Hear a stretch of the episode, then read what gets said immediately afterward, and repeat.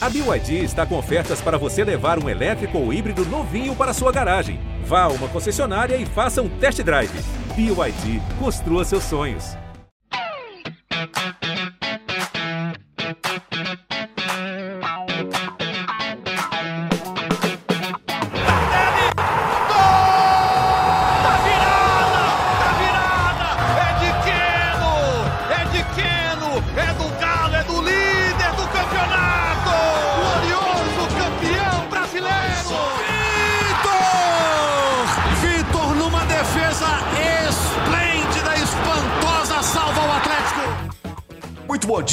Boa tarde, muito boa noite. Alô, massa do Galo. Está começando mais um podcast GE Atlético, nosso GE Galo.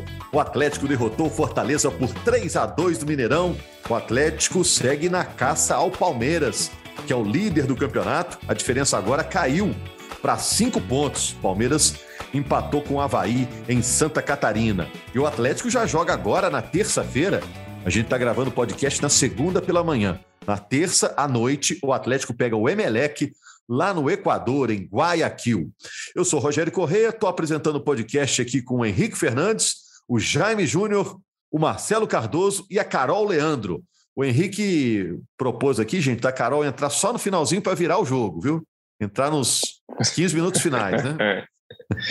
né, Carol? O Atlético, o Atlético faz isso, hein? Especialidade, já virou desde 2013. Olha só, a, o Atlético agora vai viajar, já viajou, né? Já está lá no Equador, mas vai jogar na terça. E Nath Fernandes volta, né? O Hulk provavelmente volta, já que viajou, tá com aquele problema lá no pé, na gordura do pé, né? Outro dia o Hulk mostrou a foto dele aí, Jaime, do pé. O pé tá meio verde mesmo, né? aliás, aliás, todo o percentual de gordura do Hulk provavelmente está nesse pé machucado, né? Porque Verdade. o cara é trincado, velho. Deve estar tá lá a gordura dele. Pois Se quiser, é. eu tô oferecendo um pouquinho também. Vou falar da rodada atleticana no Campeonato Brasileiro também, né? Porque foi uma rodada favorável. Vou falar do Allan Kardec, vou falar do Pedrinho, que pode estar tá chegando aí. Acorda, Pedrinho, é o, é o hit da moda. Mas vamos começar então falando do Hulk, né? É, vocês escalariam o Hulk nesse jogo contra o Emelec ou poupariam mais uma vez, já que é importante ter ele em plena forma, 100% da forma física? Primeiro, um abraço. Eu, pô, não tem dúvida. Tem que botar. Vai Hulk, vai o Hulk. Não tenho dúvida nenhuma que ele vai. Se ele, se ele tiver o, o mínimo de condição, ele vai até pedir para jogar, né? Porque o Atlético é o time das, das Copas esse ano antes de pensar em brasileiro, e essa rodada deu uma animadinha em relação ao brasileiro, né? Pela reviravolta de sábado, pelo tropeço do Palmeiras. Mas, assim, ele tá aí para esses jogos, para esses grandes jogos. Claro que não é um jogo decisivo, é um jogo importante, mas não é decisivo. Tem o um jogo de volta contra o Emelec, com um cenário melhor, né, de, de mandante aqui em Belo Horizonte. Mas é extremamente importante contar com ele, e acho que o jogo de sábado também mostrou um pouco isso, né, Rogério? Que sem ele o time tem dificuldade de funcionamento e qualquer time do Brasil teria. É o melhor jogador do Brasil, é dominante, acabou com o Flamengo no meio de semana. Então, assim, é, se ele tiver o mínimo de condição, eu acho que ele vai participar, que não seja 90 minutos, mas uma parte do jogo, eu acho que ele tem que estar em campo. Jaime, Carol, Marcelo, o que, vocês acham?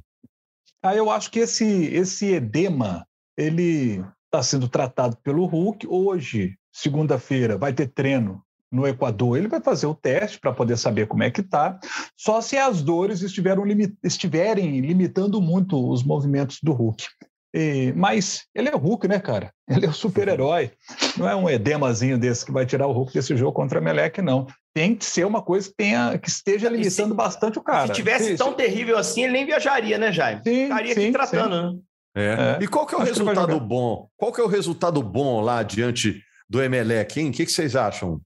Carol, um, Marcelo. Pra... Um 3x1, como foi quando. Teve, lembra maio do ano passado? Não. O Atlético jogou lá na Colômbia, em Barranquilha, é, contra o América de Cali. O jogo não foi em Cali, foi transferido para Barranquilha. Vocês lembram dos protestos que estavam acontecendo lá? Isso, como estão acontecendo terrível. agora protestos no Equador também, né? Tomara que o jogo no Equador nesta terça não aconteça como aquele, que teve bomba, gás lacrimogênea, aquela confusão, que a coisa possa se apaziguar lá no, no Equador. Mas aquele jogo o Atlético venceu por 3 3 a 1 Esse seria um placar muito legal, hein? É, não, não, a, vitória, a vitória, claro que seria legal. A, a pergunta, né, é se o empate é para se comemorar nesse jogo lá em Guayaquil. Eu acho que a vitória seria excelente, o melhor do, dos resultados. Mas o empate eu acho que está de bom tamanho para o Galo resolver no Mineirão. Marcelo. É, vou na linha da Carol também. Mas assim, até lembrando que é um jogo complicadíssimo. Né? O Atlético nunca ganhou lá no Equador. Então, o empate é bom, claro, mas vencer até para tirar isso aí no palco que é a final da Libertadores, né? Seria, seria bem interessante. Ô, ô, Marcelo, me fala aqui, o Mariano não vai, né?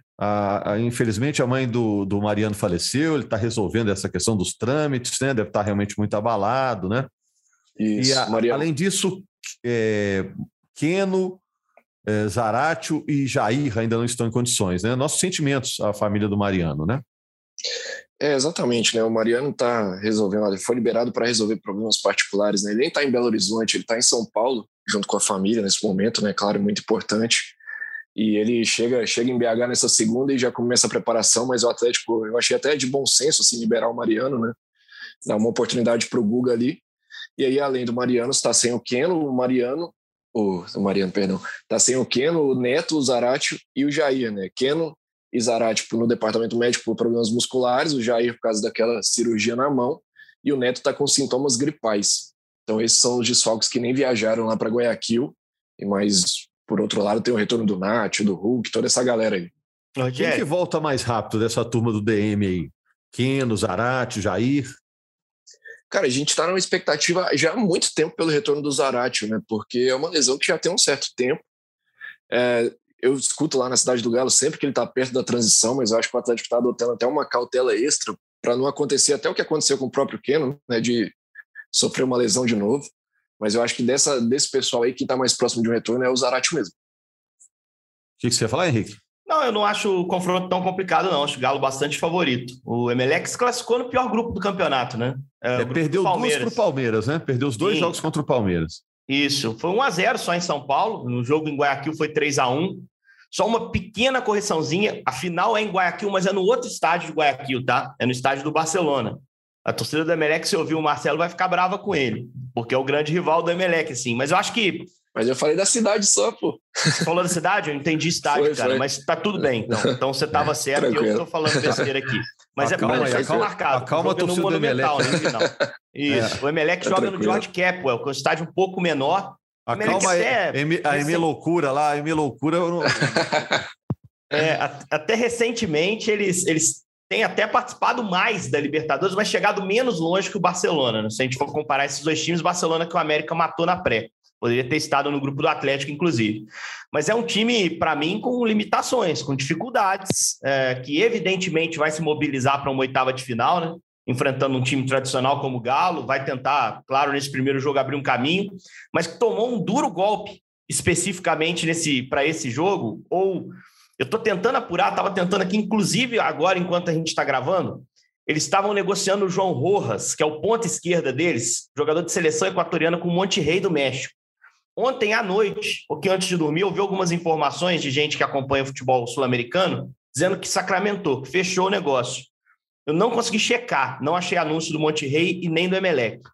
Se vender, é uma boa notícia para o Galo, porque o Rojas é, é um jogador de seleção, é um ponta pela esquerda que cairia em cima do Guga, que é hoje o lateral é, disponível para o jogo. Então seria mais uma notícia boa para o Atlético enfrentar esse time que é, que é treinado por um espanhol, Ismael Rescalvo, mas que não consegue fazer efetivamente uma boa temporada. Está em sexto lugar, fechou sexto lugar o campeonato equatoriano. Está longe de ser o time competitivo que foi recentemente, né? No futebol equatoriano e até sul-americano em, em melhor medida. Então, acho que o Galo é bem favorito para esse confronto, é, encarar esse jogo com humildade. A gente sempre cita aqui que Guayaquil, embora o torcedor se engane, né? Quito, a altitude de Quito sempre uma arma do Equador, da seleção. Guayaquil não tem, é à beira do mar ali, é uma, uma cidade litorânea, mas é uma cidade quente. É como se você jogasse em Manaus, é como se jogasse em Belém, cidades úmidas, né, em meia selva, em meia floresta. Então tem esse desconforto mas acho que o Galo está absolutamente pronto para fazer um bom jogo, apesar dos desfalques. E aí, pelos desfalques, a gente pode admitir um empate, Rogério.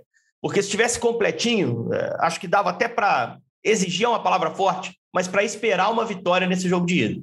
É, então vamos falar agora de brasileiro, vamos virar essa página para o brasileiro, porque temos que falar mais, né, Carol, dessa virada sobre o Fortaleza. É, você alternou na rede social aí, hashtag fora turco e hashtag nunca critiquei, Carol, porque foi uma virada bem interessante, né? A partir dos 30 do segundo tempo, o Atlético fez a virada. Estava perdendo por 2 a 0 dois gols do Romarinho, aí o Rubens diminuiu, o Hever empatou, e o Matheus Jussa fez um gol contra aos 51 e o Atlético venceu o Fortaleza, encurtou a diferença para o Palmeiras.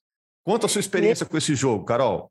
Nesse jogo eu nem tive tempo de cornetar o, o Turco nas redes sociais, não, porque ele virou e já resolveu tudo dentro do próprio jogo, Rogério. Uhum. O Turco basicamente escalou mal e mexeu bem exatamente o contrário do que ele normalmente faz. Normalmente ele escala bem e mexe mal. Dessa vez foi o contrário, consertou o time. E eu acho que a questão é uma questão muito de, de coerência para mim, Rogério. Se quando ele mexe mal e o time não vai bem por causa disso, a gente dá, fala que é por culpa dele, eu acho que quando ele mexe bem e resolve os problemas que ele mesmo construiu, mas resolve os problemas, também é mérito dele. Então eu vejo o mérito do Turco nessa, nessa virada e, e também foi bom a mensagem do time para a torcida de que não era, não era só porque era contra o Flamengo que jogou bem os dois últimos jogos, que correu atrás do placar nos dois últimos jogos. Ontem valeu, valeu a mesma coisa, sábado no caso, né? Valeu a mesma coisa, valeu a mesma entrega, valeu a mesma força. Torcida cantou, apoiou desde a hora que tomou o gol. Então foi, foi bom para gente, a gente entender, todo mundo que vestiu a camisa do Galo, vai ter essa disposição, vai ter essa luta, porque eu, sinceramente, se perdesse sábado, eu tava entregando, chutando o balde do Campeonato Brasileiro, porque ia estar tá desperdiçando muitos pontos pelo caminho. Com essa vitória, coloca a gente de volta na briga. E aí o Galo passa a ser o único time que desses que poupou, é, e estão ali na ponta, que ganhou. Os, uhum. O Corinthians poupou e empatou, Palmeiras a mesma coisa. Então, aquilo que estava sendo um problema na metade do jogo sábado, hoje virou um, um ponto positivo para o Galo, valeu a superação e bom para o Turco, viu? Que a pressão ia vir alta se ele perde o jogo do jeito que, que o time jogou o primeiro tempo, a pressão ia ser alta essa semana. Turco firmou de novo, firmou de vez, duas vitórias sobre o Flamengo, agora uma vitória daquelas que, que o torcedor vai lembrar durante muito tempo contra o Fortaleza. O que, que vocês acham? Eu, eu, acho a Carol muito bondosa, tá? Eu acho que a Carol é muito bondosa, mas é coerente de fato, né? Aquela explicação dela é absolutamente perfeita. Se você critica o Turco pela mexida que dá errado, a mexida que dá certo tem que elogiar. Só que vamos pensar aqui no pré-jogo, como é que ele preparou esse jogo. O Atlético tinha um caminhão de desfalque para pegar o Fortaleza, isso era, isso era sabido. É, ele ia precisar mexer um time, ia precisar colocar uma equipe pouco entrosada. E ele ia precisar poupar alguns jogadores também, como fez, né? Ele estava planejando ali 45 para cada um é, dos principais jogadores. Ele mesmo citou que o Alan ia jogar uma parte, depois entraria provavelmente com o Otávio, é, o Vargas, o Ademir, o Rubens estavam guardados para um segundo momento no jogo. E aí que eu acho que ele começa a se perder. Quando ele troca o sistema também, e um sistema que ele usou pouquíssimo na temporada, só reta final de jogo, ele cria um estranhamento a mais para o time dele. Ele cria um estranhamento a mais. Os caras já iam jogar com uma, uma escalação que é desconhecida, que os caras pouco trabalharam porque há pouco tempo para treinar. Aí ele vai muda o sistema, muda os funcionamentos. São jogadores de nível muito alto, sem dúvida. Mas assim, poxa, você está enfrentando um time de Série A do Campeonato Brasileiro. E um Fortaleza que eu acho que é consenso que não condiz a qualidade do time com a posição que ele ocupa, com a lanterna. Então, aquele desacerto de início de jogo, é, aquela certa ansiedade que o time mostrou, o Hever praticamente é, é, erra gravemente no, no lance do segundo gol, depois limpa a barra dele lá na frente. Todos esses erros de início que ajudaram o Fortaleza a construir um 2 a 0 perigosíssimo, é, podem estar na conta do Turco não pelas escolhas de jogadores que ele colocou em campo, que ele tinha muitas limitações, mas pela escolha do sistema. E a primeira medida que ele toma rapidamente ainda no primeiro tempo é desfazer o sistema. Ele percebeu que deu errado. Ah, eu quis espelhar o Fortaleza. Quando que isso é regra? Por que, que você é obrigado a jogar com três zagueiros contra um adversário que joga com três? O América acabou de jogar com três lá e foi, foi batido em Fortaleza. Isso. Não, né? Então, porque assim, o Atlético é o grande da história, né? No campeonato, o Atlético está muito melhor é que o Fortaleza. Quem tem que se adaptar é o Fortaleza, né? Que seja o Fortaleza. O faz então, o jogo assim, dele, né? Joga o seu jogo. E, e aí ele diz que o Voivoda traz o Romarinho, traz o Silvio Romero na frente, e aí coloca um cara a mais no meio, né? O Fortaleza saiu, o Fortaleza joga 3-5-2, ele tirou o dois da frente, um dos atacantes, jogou só com o Moisés praticamente, e usou o Romarinho quase como um meio-campista junto com o Lucas Lima, enfim. Cara, a coisa ficou desconfortável desde o primeiro minuto. Né? E aí ele, ele precisou adaptar o time, trouxe para uma formação mais natural para os jogadores do Galo, e o time foi crescendo de produção a partir da mexida e ao longo do jogo.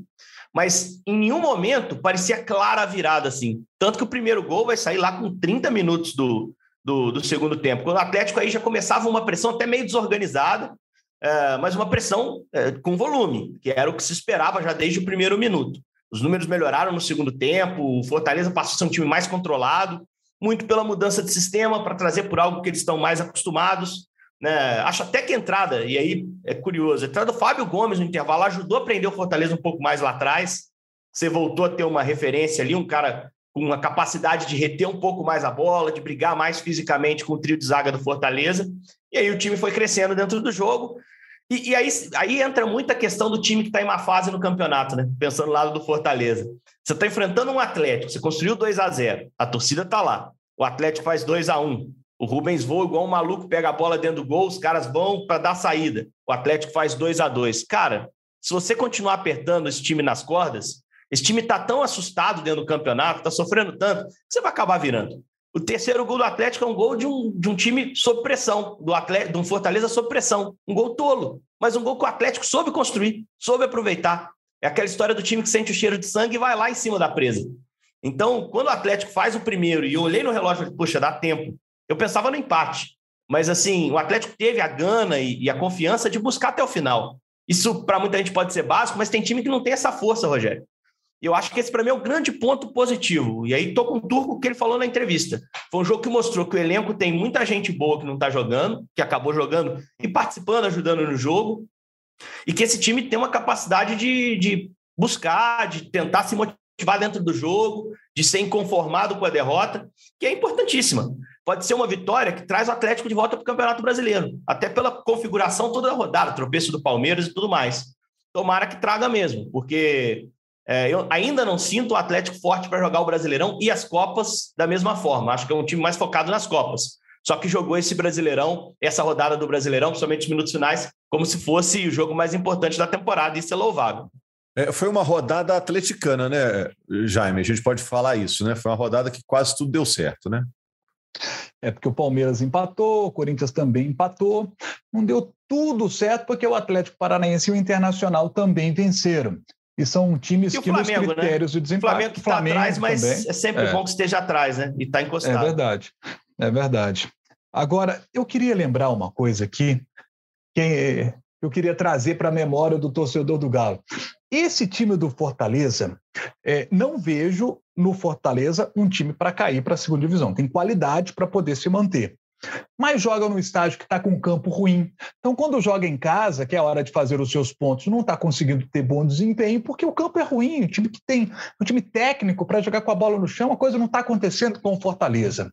E é, é, aquele time que a gente olha e fala assim, gente, esse time é bom, não tem bola para cair, mas às vezes cai, como a gente já viu em outros momentos no Campeonato Brasileiro. E se o Fortaleza cair, eu tenho certeza, o torcedor do Fortaleza vai se lembrar muito desse jogo, porque é um jogo emblemático assim para um time que cai, caso caia a equipe do Fortaleza. E em 2005 o torcedor do Galo se lembra que o Fortaleza complicou o Galo no Campeonato Brasileiro. 2005 o Atlético cai para a segunda divisão e ele, num jogo contra o Fortaleza no Mineirão, ele abre 2 a 0, dois gols do Catanha, o torcedor vai se lembrar dele. O Atlético abre 2 a 0 até os 35 do segundo tempo, estava ganhando o jogo. Em seis minutos, o Atlético tomou a virada. Aquele jogo, depois disso, o Marco Aurélio, que era o treinador, caiu. Isso aí já para o fim de outubro, uma característica diferente de agora. Já estava mais para o fim de outubro, o campeonato estava se aproximando do fim. Estamos ainda no primeiro turno do Campeonato Brasileiro. Mas para o torcedor do Galo, talvez lá no final da temporada, vai ficar talvez um gostinho de um troco em cima do Fortaleza, caso o Fortaleza caia, ô, ô Carol? Jaime, para mim o Galo caiu exatamente nesse jogo, em 2005. E eu até comentei nas redes sociais sábado, que muita gente lembrando dessa, dessa virada. Eu falei, ah, isso é, um, é uma prova a mais de como as coisas mudaram no Galo, né? Há um tempo atrás, a gente sofria essa virada e caía. O, agora é hora de fazer essa virada em cima, em cima do Fortaleza. Eu não tenho essa mágoa toda do Fortaleza, não. Porque o Galo era uma bagunça em 2005.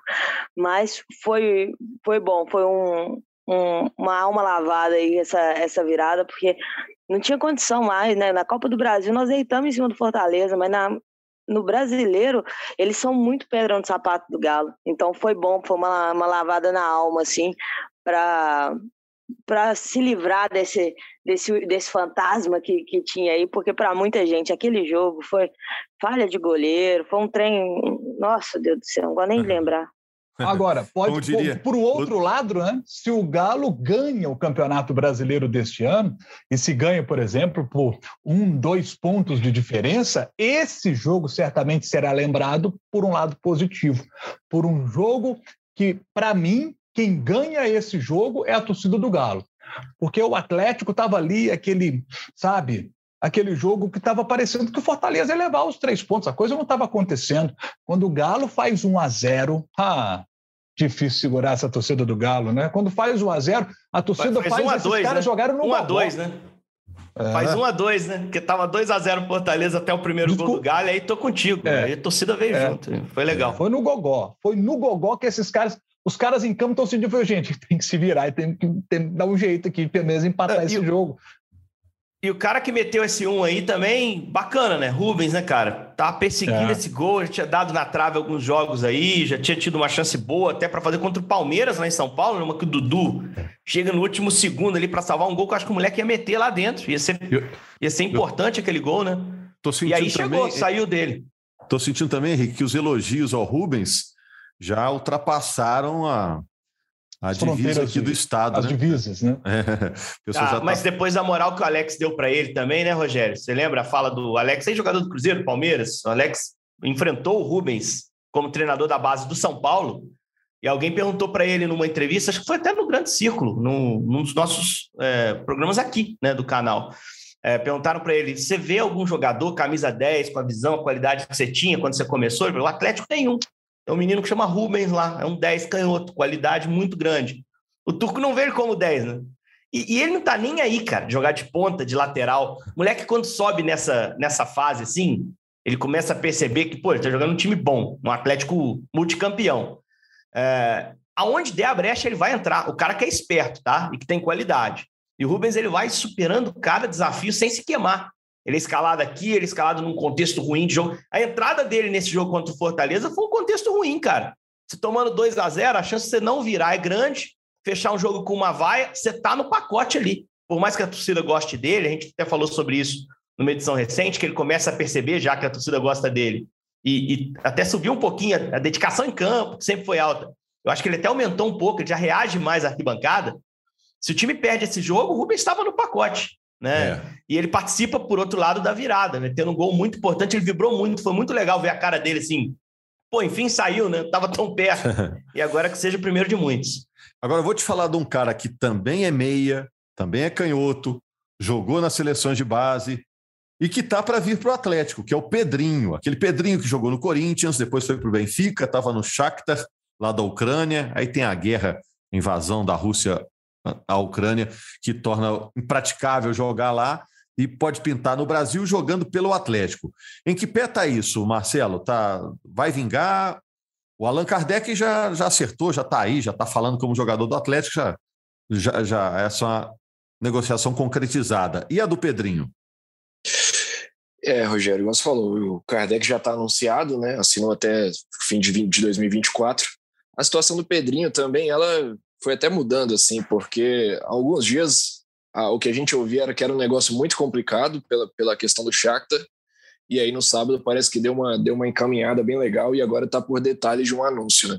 E por que, que era complicado, né? Entre, entre o Atlético e o Pedrinho, nunca, nunca houve algo entrave assim. O Atlético rapidamente chegou a um acordo salarial com o Pedrinho, a ideia é assinar por empréstimo até o fim de 2023, mas o Shakhtar estava numa situação ali meio entre o, entre o fio e a navalha, assim, né? Porque não tinha muito o que fazer é, o futebol na Ucrânia, como você disse, está parado, não tem a perspectiva de voltar por agora. Perdão. E o, a FIFA recentemente estendeu esse direito de suspensão de contrato, né? Por isso que o Atlético viu essa oportunidade de trazer o Pedrinho, porque a FIFA estendeu o direito de extensão de contrato de atletas estrangeiros até o fim do ano que vem, que ia até o fim desse ano agora. E aí existia até uma conversa de bastidores na FIFA em liberar esses atletas estrangeiros que atuam na Rússia e na Ucrânia de forma definitiva e de graça. Então o Shakhtar estava olhando essa situação, há um ano atrás pagou 18 milhões de euros para tirar o Pedrinho do Benfica, é um cara que eles ainda confiam muito, mas também não queriam perder todo o investimento. Então começaram a receber algumas propostas aí do futebol francês, do futebol inglês, até da Espanha, mas sempre com valores baixos, porque as outras equipes queriam se aproveitar dessa situação de incerteza. No fim, o Shakhtar acabou topando o risco, né? Prefere emprestar o Pedrinho para o Atlético e esperar que ele se desenvolva aqui para tentar ou que recuperar o Pedrinho na Ucrânia depois, ou então vender ele por um valor mais próximo do que eles pagaram antes. Então é uma é. situação que hoje está bem, bem, bem otimista assim dos dois lados. É, ele também preferiu nesse momento voltar para o Brasil, né? Agora ele não é joga desde dezembro, né, gente? E aí? É, e aí, que se ele voltar para o Brasil, para qualquer time, é um retrocesso na carreira dele, assim. Eu não acho ele um jogador. Eu não sei se eu faria investimento. Vamos lá. Eu não sei não, volta, Quando eu digo voltar, Henrique, é nesse momento. Hum. Nesse, Mesmo nesse é momento. Bom, os caras têm um monte de proposta. Falou Lille, falou Espanha. Eu me, começo a me perguntar o quanto essas propostas chegaram de fato, ou se foram sondagens. Estou falando que o cara está mentindo. Ou se o cara, por exemplo, recebe uma sondagem, a proposta não vem timbrada, porque eu preferia ficar na França. Para que, que ele vai? Poxa, pensando com a, com a, cabeça dele, jogar no Atlético é brilhante, mas, pô, ele deu passo para a Europa, por que voltar agora? Eu tenho muitas dúvidas sobre a qualidade do Pedrinho, assim. Eu acho que ele é um jogador promissor, mas ele é, tem 24 anos, muitos caras que surgiram mais ou menos da mesma forma que ele foram mais longe com 24 anos, assim. Eu acho que é um jogador que não sei, é, é, uma aposta que o Atlético faz, porque o momento dele de, de, carreira também não é um momento tão brilhante assim. Passagem dele no Shakhtar, de uma temporada, 20 jogos, o Shakhtar teve a temporada interrompida, fez quatro gols, deu duas assistências. No Benfica, fracassou, uh, não tem outra palavra. Foram 31 jogos, investimento alto, um gol, três assistências, o Benfica rapidamente fez negócio para passá-la adiante. E mesmo no Corinthians, e aí eu dou desconto que ele pegou o Corinthians é, com times que não eram tão competitivos. Ele participa do título em 2017, mas ele em 18 19 é que joga um pouco mais. E mas mesmo no Corinthians ele teve alguma dificuldade para ser incontestável. Ele oscilou nessa passagem de dois anos por lá, mas mostrou, principalmente na reta final, qualidade bastante para cruzar e para a Europa. Eu, eu não sei, é, mas se o Atlético está fazendo esse, esse aporte, é porque financeiramente a coisa melhorou. Porque o discurso até outro dia era não temos dinheiro para grandes investimentos, vamos buscar só jogador sem contrato. Agora, numa tacada além do Pavon, chega o Kardec e chega o Pedrinho, que é um cara que o próprio mas... Corinthians conversou lá atrás, mas recuou. Eu tenho muita dúvida, sinceramente. Henrique, só, só para esclarecer, porque é uma situação de empréstimo também, né? Até por isso que o Atlético disse que se Mas vai pagar o salário. Realidade. Vai pagar o salário. Sim, salário, salário. Empréstimo até Atlético... quando? Empréstimo até, até quando? O fim, até o junho de 2023. Então é um ano de empréstimo, correto? Vamos botar que ele ganha sim, 500 sim. mil reais. É um absurdo para um jogador que cruzou para lá? Eu acho que é até pouco. Acho que ele pode ganhar até mais. Não, Faz acredito que é mais aí. que isso. Faz a conta aí. Sim, São 6 milhões de reais, cara. É um negócio muito caro. Até no é. cenário nacional, né? Então, assim, é um cara que chega para resolver? Certamente não, mas é um jogador que já mostrou coisas boas aqui no Brasil. Tá novo, tem 24 anos. Conseguindo esses, recuperar o seu futebol que não mostrou na Europa, é, pode ajudar o time do Atlético, né? E aí te oferece três posições para falar sobre o atleta. Ele pode ser um meia central, fazer o trabalho do Nath ou jogar aberto dos dois lados. Eu vejo ele mais assim. Então, até puxando aqui informações dele, ele chegou a jogar até como um falso 9 ali no, no Shakhtar, mas os números são muito ruins. Até o assim, número de finalizações é baixo, pouco participativo, minutagem baixa.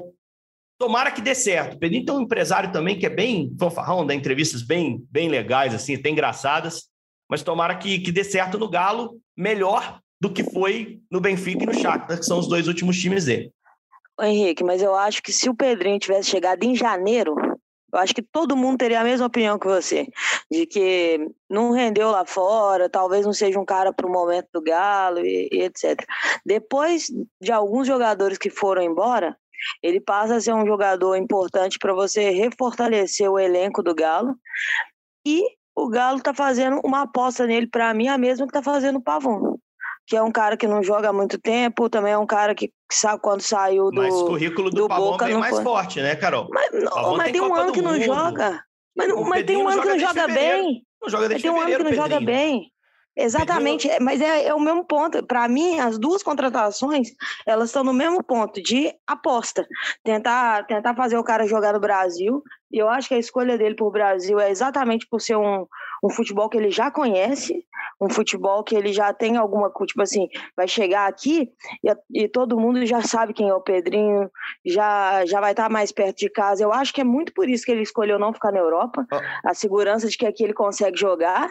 E para mim, duas apostas do Galo, ele e o Pavon são caras que não jogam há muito tempo. Você pegar um futebol no ritmo do futebol brasileiro é muito complicado. Não é fácil você pegar um cara que não entra em campo há seis meses e ele entrar num jogo. Vamos, vamos colocar um jogo assim que não promete nada, como um Galo Fortaleza, e tem uma intensidade igual teve. Então, eu acho que é um, o risco né, da, das duas partes aí. E eu tô com o Henrique em relação à questão financeira. Porque é, é, o meu mesmo questionamento em relação ao Pavon é esse, que é o Galo falar que não, não tá podendo fazer aporte financeiro, não tá podendo gastar, não tá podendo gastar.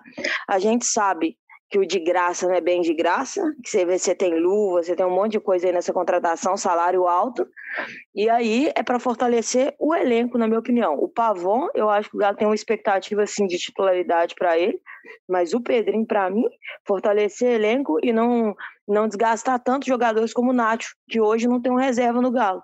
É, porque não, o Caleb não entra só... tanto ali, né? Se ele jogar a bola do Corinthians de 19, Carol, ele vai fortalecer o elenco. Ele vai, não tenha dúvida disso. O problema é que em 19 ele fez 57 jogos. De 2020 para cá ele fez 54 jogos, somando todas as temporadas. Ele foi vendido, o Benfica rapidamente vendeu ele né, para outra equipe. É essa dúvida que eu tenho, porque toda contratação é carregada de aposta, toda contratação. Então você tem que olhar o, o período recente do cara. E, e para mim, o período recente do Pedrinho não é um período recente é, de, de, atuações consistentes, de sequência. Hoje você tem, você não precisa acompanhar o campeonato ucraniano todos os jogos para chegar a essa conclusão. Você tem ferramentas para isso. E, e, assim, utilizando as ferramentas para olhar, o Pedrinho é, é uma apostaça, só que uma apostaça de, vamos lá, 6, 10 milhões de reais. Para um clube que tinha o Rodrigo Caetano outro dia sentado dando entrevista falando que a situação é difícil financeiramente, que tem que tomar cuidado, que é um momento mais de evitar perder peças importantes que qualquer coisa eu fico me questiono muito. E eu não sou crítico a qualquer contratação. Acho que o Atlético precisava encorpar o seu elenco. Acho que o Pavão pode ajudar pelo contexto que é diferente. É igual no tempo ausente, mas é um jogador que chega em definitivo, um jogador que tem um currículo de passagem uh, por seleção argentina. Pedrinho nunca teve nem perto assim, de ser consistentemente usado na seleção brasileira. Nunca teve nem perto. Né? O Pavão foi jogar Copa em 18, na mão do Sampaoli. Jogou, entrou em campo na Copa de 18, naquela confusa seleção argentina. Então, acho que ali vale uma aposta mais clara. Você tá trazendo o cara para jogar no Atlético, dois, três anos. É. Pedrinho, você tem um ano para botar esse cara em forma aí, três meses, quatro. Você tem na prática oito meses de empréstimo. Sendo que um mês o futebol está parado. Então, é, você tem que pensar em tudo isso. A contratação do Kardec, por outro lado, Rogério, eu acho muito boa. Porque é um cenário semelhante. Ele está sem jogar desde o início do ano? Tá. As três que o Atlético está fazendo estão vindo jogadores parados, hein? Mas o Kardec ele preenche uma lacuna claríssima de elenco. De o centroavante de área, o jogador capaz de prender zagueiro, o jogador capaz de te oferecer uma bola aérea, de oferecer um pivô, de te oferecer uma bola direta que ele ganhe na casquinha por cima, é, que o Fábio Gomes definitivamente não foi. Então, assim, cada contratação a gente analisa por um contexto.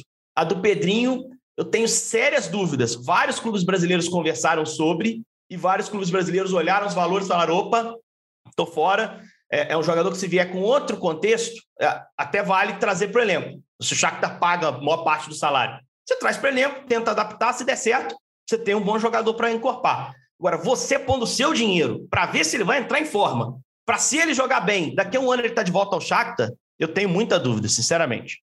É isso. Vamos fechar aqui. O, Marcelo estava só querendo falar alguma coisinha, só para terminar, Marcelo? Não, era só uma informação, acho que é até legal, assim, né? Porque a gente ouvia muitas pessoas ligadas ao Pedrinho que um dos motivos dele querer jogar no Atlético é o Guilherme Arana, né? Que é um grande amigo dele, até estava no Corinthians quando o Pedrinho subiu. E eu acho que as trajetórias elas podem até ser meio semelhantes assim nesse sentido. Claro que o Arana foi um cara que veio por linha definitivo, né?